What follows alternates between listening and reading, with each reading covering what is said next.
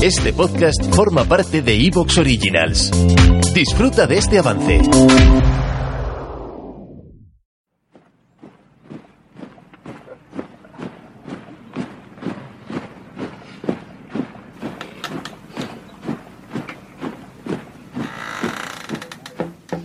Hola, buenos días. Pase, por favor. Buenos días. Eh, ¿Usted es eh, Félix Lancho? Correcto, sí, soy Félix Lancho. Y una pregunta, mm, ¿qué le ha motivado para venir hasta aquí, a fans de Niebla de Guerra? Los diversos temas tan buenos que ponéis. No se ponga nervioso. Está usted en familia, pero eso sí, sea decoroso. Y cuando conteste diga sí, señor. Sí, señor. ¿Desde cuánto es posible hacerse fan de Niebla de Guerra? Desde 1.49, señor. Así me gusta. Veo que está usted empezando a aprender la disciplina. Dígame la talla de su zapato. 45, señor. ¿Camisa? Un 46, señor. ¿Pantalón? Un Conteste 48, rápido señor. cuando se le habla. ¿Gorra? Tengo la cabeza muy grande, señor. Los chistes en Niebla de Guerra sobran. Bien, me hace usted gracia. Valoramos mucho que haya decidido hacerse fan de Niebla de Guerra. Le daremos el mejor equipo, le daremos las mejores historias y le daremos los mejores motivos para seguir con nosotros. Bienvenido a su cuerpo. Bienvenido a Niebla de Guerra Fans. Sí, señor. Muchas gracias, señor. Puede darse la vuelta e irse a la cantina. A la orden, señor.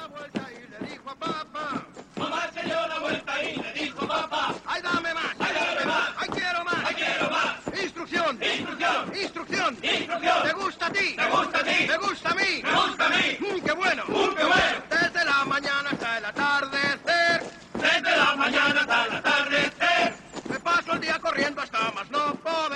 Dale al botón azul de apoyar, enrólate con nosotros y vive la aventura. Niebla de Guerra Fans. En marzo de 1944, Hitler creó un concepto. Este concepto sería el de Festenplätze, o más o menos podría traducirse como plazas fortificadas. La idea que tenía este hombre, muy discutida, era crear una serie de mm, plazas fuertes, como ya hemos dicho, ciudades fortificadas, ciudades que sirvieran como punto de anclaje para crear una línea de frente y tratar de frenar a los soviéticos que cada vez estaban golpeando con más fuerza.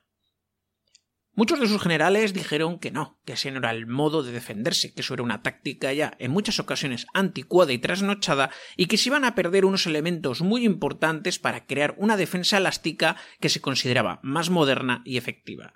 Obviamente, Hitler negó a sus generales, negó ese tipo de defensa y se obcecó en que había que crear esas Festungen, esas fortalezas. De hecho, se llegaron a crear hasta un total de 29 fortalezas, al menos en un primer momento, cuya eh, misión sería crear esa línea defensiva de norte a sur, es decir, desde el mar Báltico hasta el mar Negro, y tratar de frenar al ejército soviético. De hecho, esto era más una idea que verdaderamente, eh, podríamos decir, una táctica efectiva. Hoy, para conocer un poco mejor cómo funcionaban estas fortalezas, estas Festung, vamos a hablar de una que fue quizás de las más importantes y además que prácticamente aguantó hasta el final de la guerra. Nos vamos a ir en este niebla de guerra a Breslau, nos vamos al Festung Breslau. Comenzamos.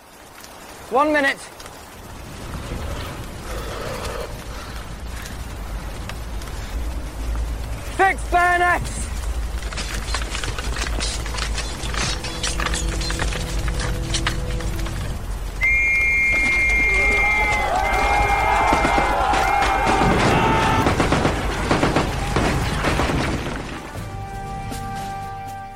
Schaffen wir jetzt nicht wieder in Deutschland?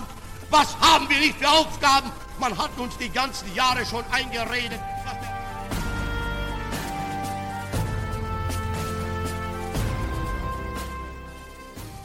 Soy Sergio Murata y esto es Niebla de Guerra. El zorro del desierto, el vencedor de El Águila, el héroe de Tobruk y conquistador del norte de África. Podcast de historia militar hecho por aficionados para aficionados. Las armas y los hombres que las empuñaron, las batallas, los combates, los episodios históricos que han marcado la historia de la humanidad. Únete a nosotros y escucha Niebla de guerra.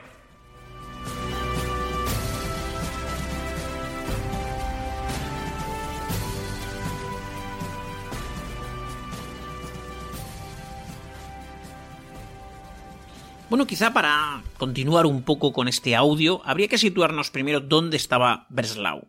Esta ciudad, para el que la quiera localizar en el mapa, actualmente se conoce como Wrocław y pertenece a Polonia.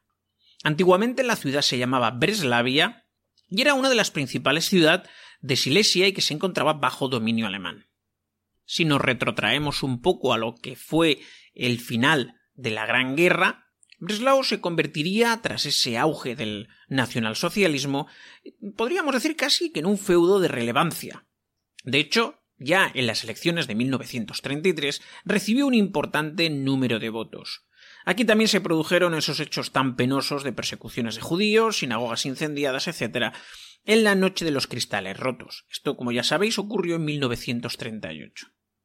También, debido a su situación geográfica, podríamos decir que Breslau tuvo cierta suerte mientras fue avanzando el conflicto. Por su situación, los aliados no podían llegar a bombardearla, y a la vez los soviéticos durante mucho tiempo tampoco lo tuvieron a su alcance. Por lo cual, esta ciudad alemana fue prosperando y en la misma se fueron estableciendo diferentes fábricas, y diferentes industrias, entre ellas muchas relacionadas con el armamento, incluso con el armamento pesado, puesto que había zonas de montaje de carros de combate, y por lo tanto la población fue creciendo. Otra, otra parte importante de por qué una ciudad que en principio ya tenía bastante población, estamos hablando de más de 600.000 habitantes, creció hasta prácticamente un millón, fue, además del, del auge de la industria y quizá la seguridad de una ciudad que no había sido atacada, también esos refugiados que iban afluyendo de la zona del este y que, bueno, en realidad lo que estaban era básicamente escapando del avance soviético. Ya estábamos empezando a vivir esos últimos momentos, esos últimos meses del Tercer Reich, donde precisamente la población alemana, bueno, la, la alemana, la polaca y la de, bueno, prácticamente cualquier nacionalidad que se encontrara en estos frentes de batalla, también iba a sufrir las consecuencias de esta sangrienta guerra. Estos combates, estas batallas, iban cada vez llegando más cerca de Breslau. Es más, precisamente en el otoño de 1944 ya los soviéticos llevan a cabo una de sus primeras acciones de bombardeo contra la ciudad. Es verdad que, bueno, estos ataques fueron de muy poca importancia, pero ya significaba que los soviéticos encontraban a prácticamente un tiro de piedra de la fortaleza Festum Breslau.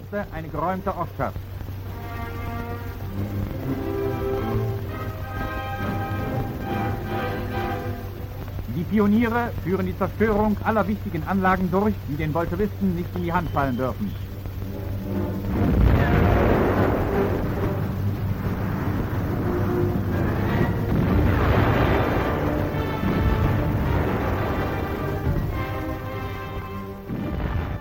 Claro, esta fortaleza ya había sido nombrada por Adolf Hitler el 24 de agosto de 1944. Y entre sus órdenes quedaba claro cuál era lo que tenía que cumplir cada fortaleza. Había que defenderla a toda costa, sin posibilidad de retirada para sus defensores. Estos tenían que aguantar.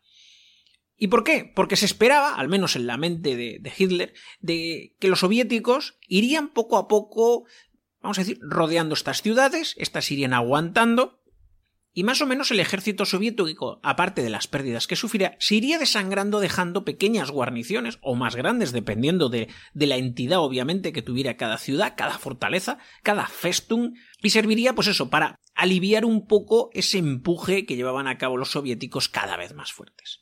Otras ciudades también asumieron esta designación de fortalezas, algunas como Kustrin, Königsberg, Danzig, Budapest, Kolberg y muchas más. Si queréis, también podemos nombrar algunos de esos jefes que iban a tener especial relevancia para la defensa de esta fortaleza. En esta ocasión estaríamos hablando del Gauleiter Karl Hanke, es decir, el que tenía, por decirlo de alguna manera, el mando político, mientras que el mando militar lo ostentaría el general mayor Johannes Krause. Precisamente continuamos con ese, ese mando eh, bicéfalo, donde va a existir siempre la parte militar y la parte política. De hecho, Hanke no era cualquiera. Hanke estaba muy bien visto en Berlín. De hecho, eh, llevaba siendo Gauleiter de Breslau desde 1941 y tenía una enorme influencia en todos los aspectos de la vida de Breslau. No se puede decir que fuera el niño bonito de Hitler, pero se le aproximaba mucho. Kraus, mientras tanto, tuvo que asumir que había que fortificar y que había que aprovechar casi cualquier escenario de la ciudad de Breslau si tenía que convertirse en ese festum y tratar de parar a las hordas soviéticas. Para ello contaría con un pequeño grupo de unidades militares, propiamente dichas, pero además con una importante fuerza de la Volkssturm, de esas fuerzas, esas milicias del pueblo, movilizadas a través de esa llamada de guerra total, y que se fue poco a poco llevando a efecto ya desde septiembre del 44 en que se promulgan los diferentes decretos para esta fuerza, a la vez que se van poniendo en marcha conforme los soviéticos se van acercando a los diferentes puntos. Y Breslau sería uno de esos sitios donde las Volkssturm tendrían un papel muy importante. Los primeros trabajos de fortificación de la ciudad ya comenzaron en junio del 44. Ya se veía que aquí la cosa se acercaba cada vez más y que habría que defender esta ciudad.